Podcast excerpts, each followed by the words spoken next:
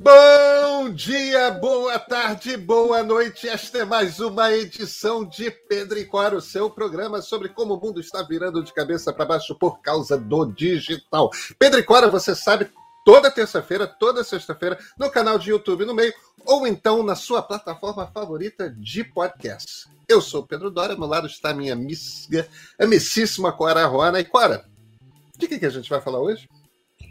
Ah, nós vamos falar de uma coisa bizarra, disruptiva, trambolhenta, divertida.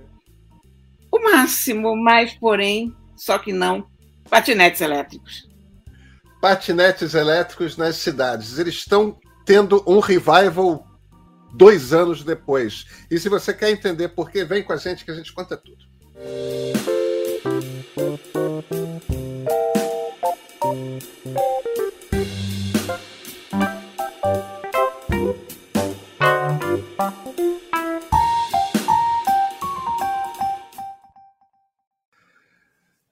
Cora Rony, é, é, possível, Cora, não sei se eu estou enganado, que eu tenha te visto passeando por Ipanema de patinete elétrico?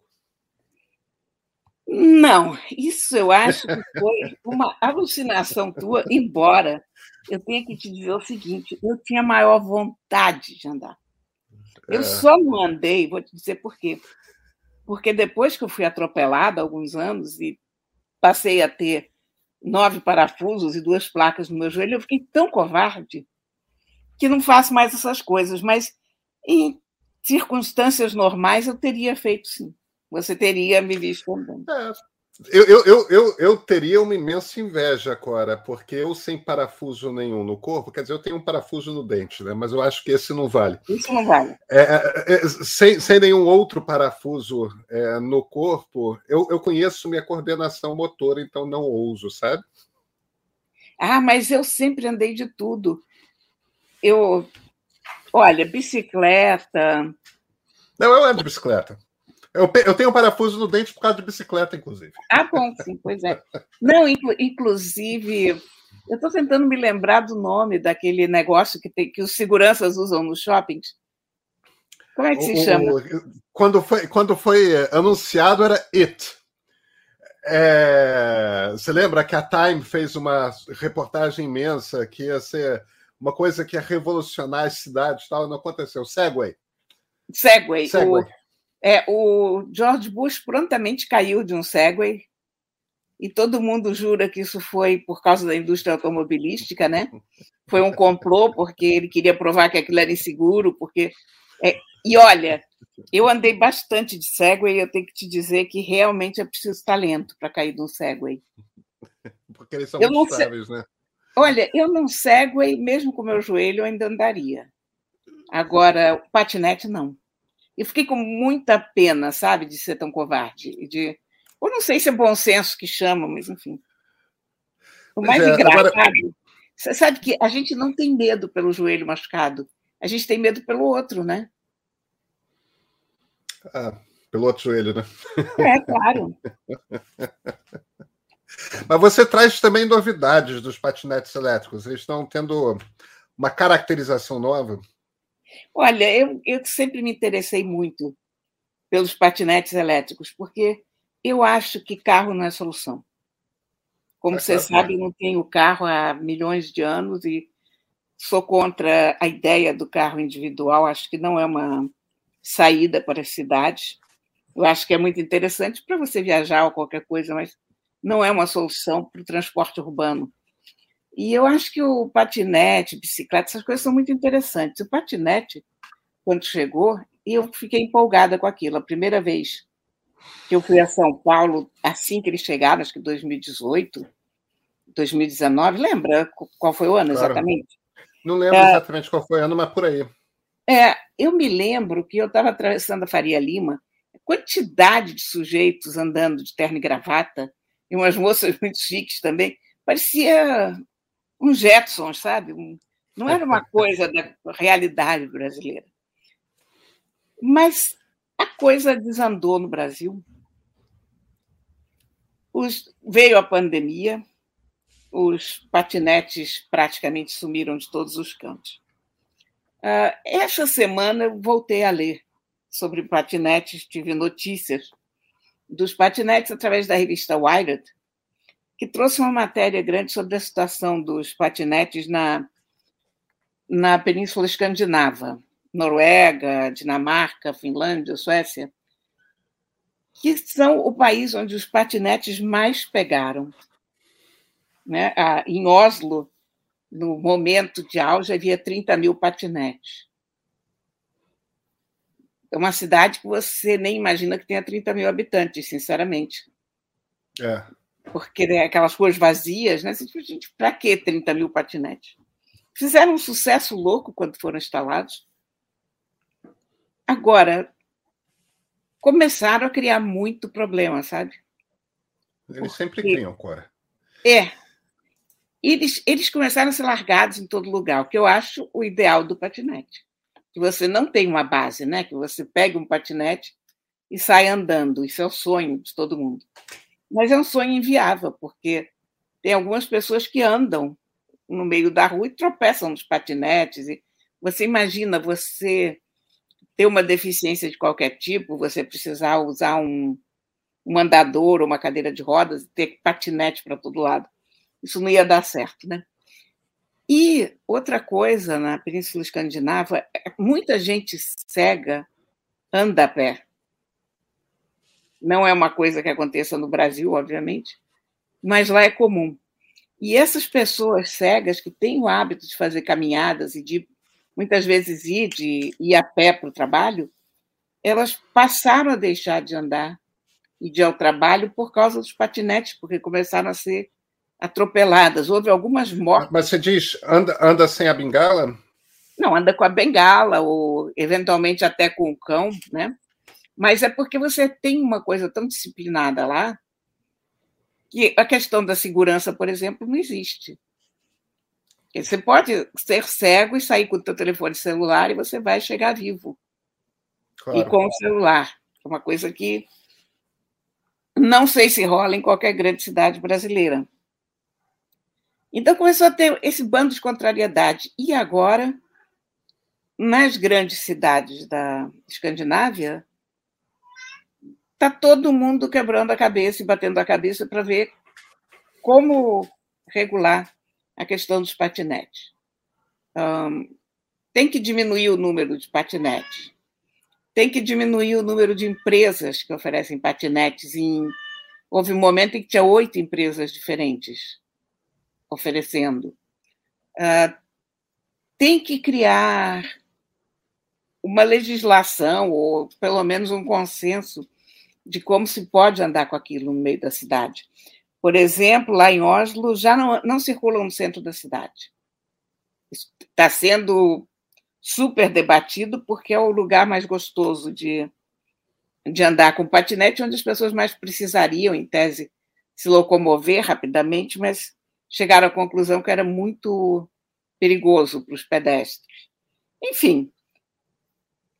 E aqui no Brasil, enquanto isso, os patinetes começam a fazer aos pouquinhos a sua volta ao cenário das grandes cidades. Mas de uma forma diferente. Antigamente a gente largava em qualquer lugar, agora, como aquelas bicicletas, eles passam a ter um dó.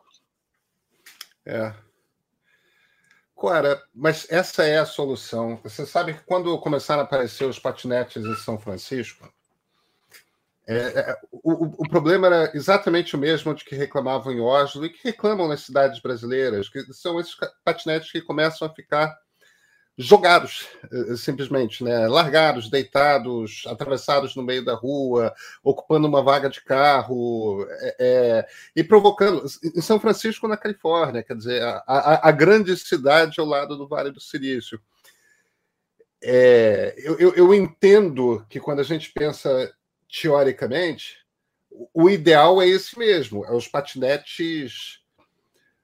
É, você poder simplesmente deixá-los onde for, mas, mas não funciona.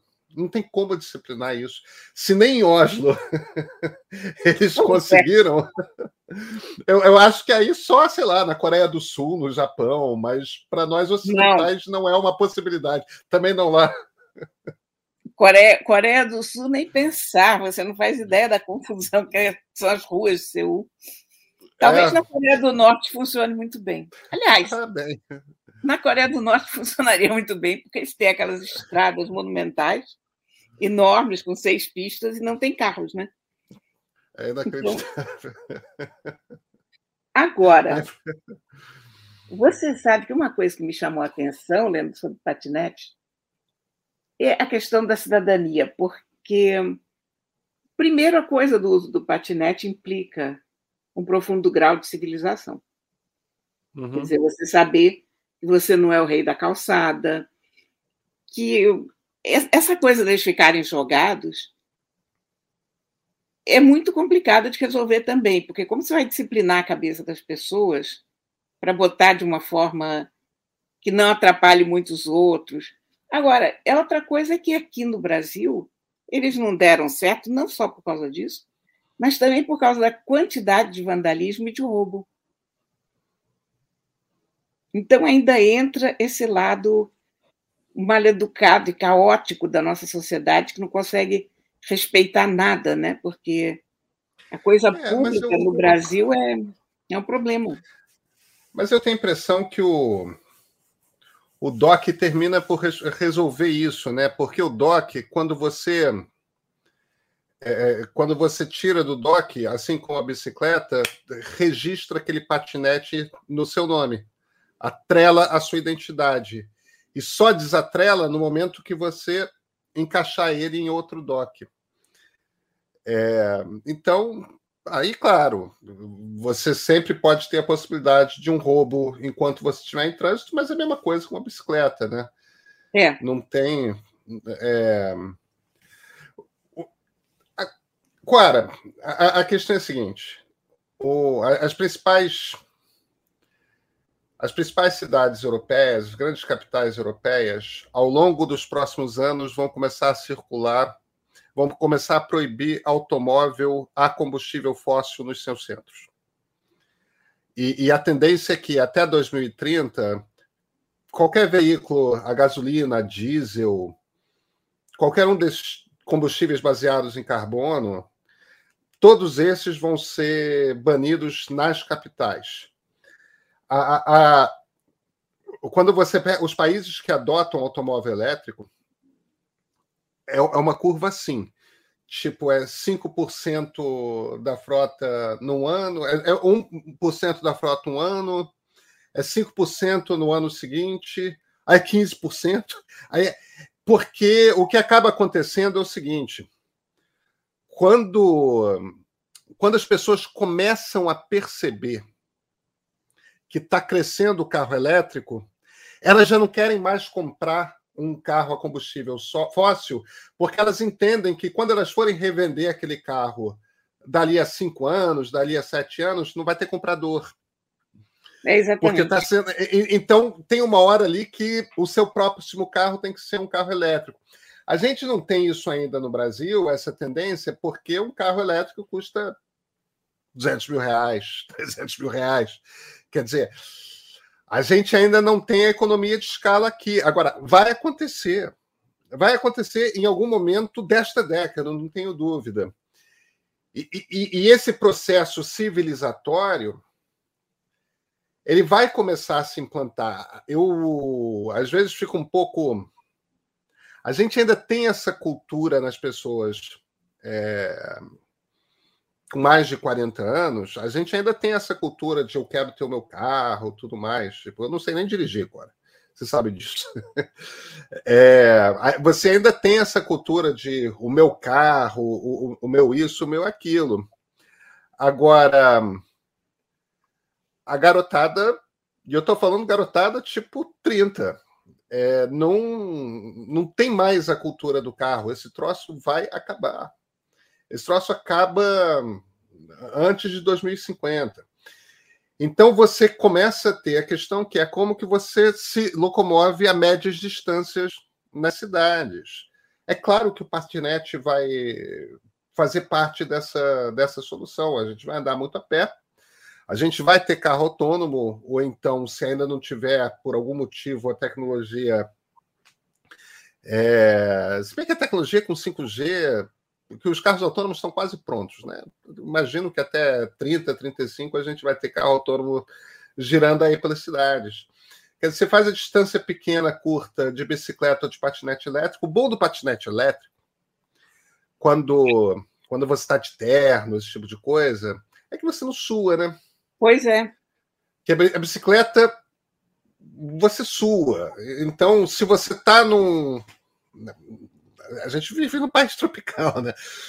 Se você está numa coisa tipo, vou dar um passeio no fim de semana, vou até ali, mas o meu trabalho tem chuveiro e eu tenho já o hábito tal, aí não tem problema.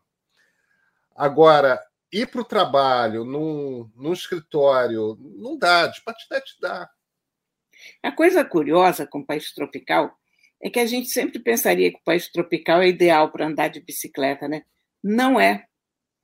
O, um dos diretores da Nokia ia de bicicleta durante todo o inverno entre a casa dele e a Nokia. Isso era assim, todas as matérias que se faziam com o cara, isso era fazia parte do folclore, né? Fulano vai de bicicleta no auge do inverno, ok. O, o auge do inverno finlandês é punk. Mas a verdade é que no inverno, quanto mais você se mexer, mais você se aquece. É quase instintivo você se mexer. Claro. Aqui, no, ao contrário, é quase instintivo você se deitar embaixo da primeira sombra e ficar lá sem se mexer, né? Porque é um problema. Como é que vai se resolver a mobilidade urbana, Pedrinho, no mundo? Eu, eu acho, Cora, que é, é, esse é um assunto que me fascina. A primeira coisa que me parece que vai acontecer é que as cidades vão ser descentralizadas. Isso é um processo que já está acontecendo, porque a lógica de uma cidade hoje em dia é que você tem um centro da cidade onde você concentra os escritórios, os lugares de trabalhar. Os bairros mais próximos são os bairros onde as pessoas ricas moram. Por que, que são os bairros onde as pessoas ricas moram? Porque elas demoram pouco para chegar no trabalho e demoram pouco para voltar do trabalho. Então, é, é, é, é, um condicionante de status, a quantidade de tempo que você demora para chegar ao lugar que você trabalha. E aí, por que, que as periferias em qualquer cidade, Paris, São Paulo, é, Nova York, por que, que as pessoas pobres moram longe do centro e as pessoas ricas moram perto do centro? Por causa disso. Porque é o status dado por essa organização da cidade. Agora, essa organização da cidade está diretamente ligada ao automóvel. Não era assim no século XIX. É, é, é, o automóvel ditou a maneira que essas cidades se organizaram no século XX. Como o automóvel individual acaba, essa cidade centralizada acaba uma das transformações vai ser o, o, o, home office, ou o home office estendido, que a gente pensa na coisa do home office na, na pandemia, que é que é essa coisa de você trabalhar na mesa de jantar, como muita gente faz, criança fazendo bagunça e tudo mais, mas o, o, home office de fato não vai ser assim. Você vai trabalhar num coworking a duas quadras da sua casa.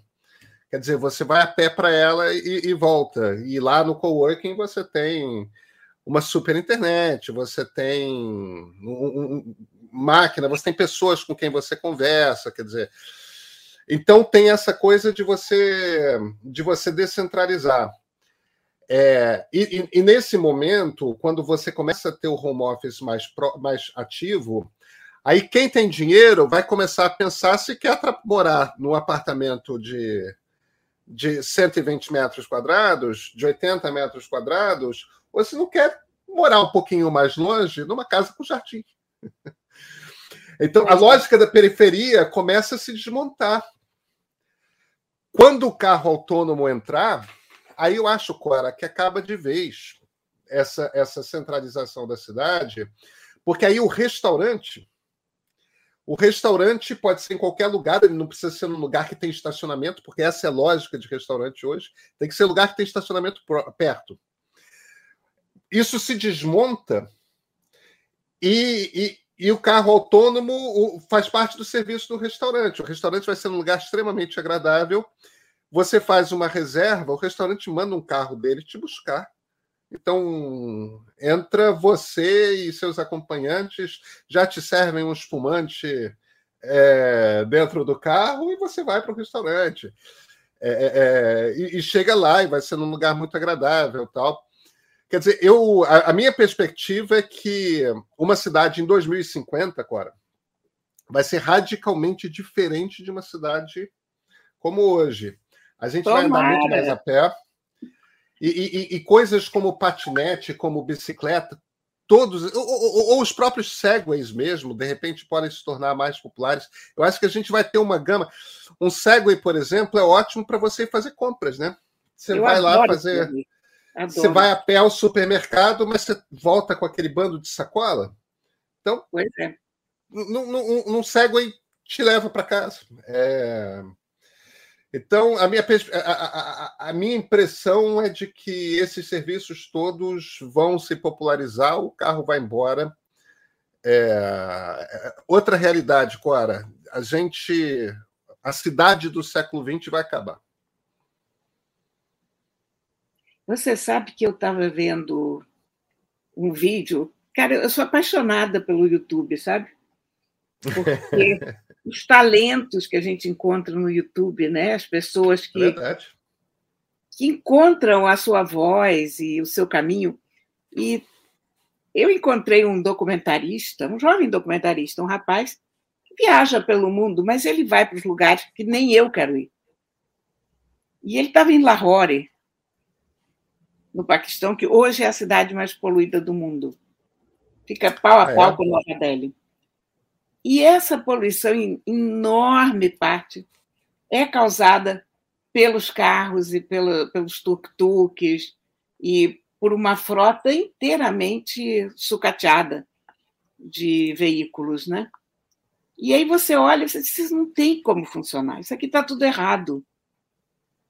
Tem que acabar com isso aqui, começar do zero, recomeçar essa cidade, porque tira cinco anos da vida das pessoas aquela poluição.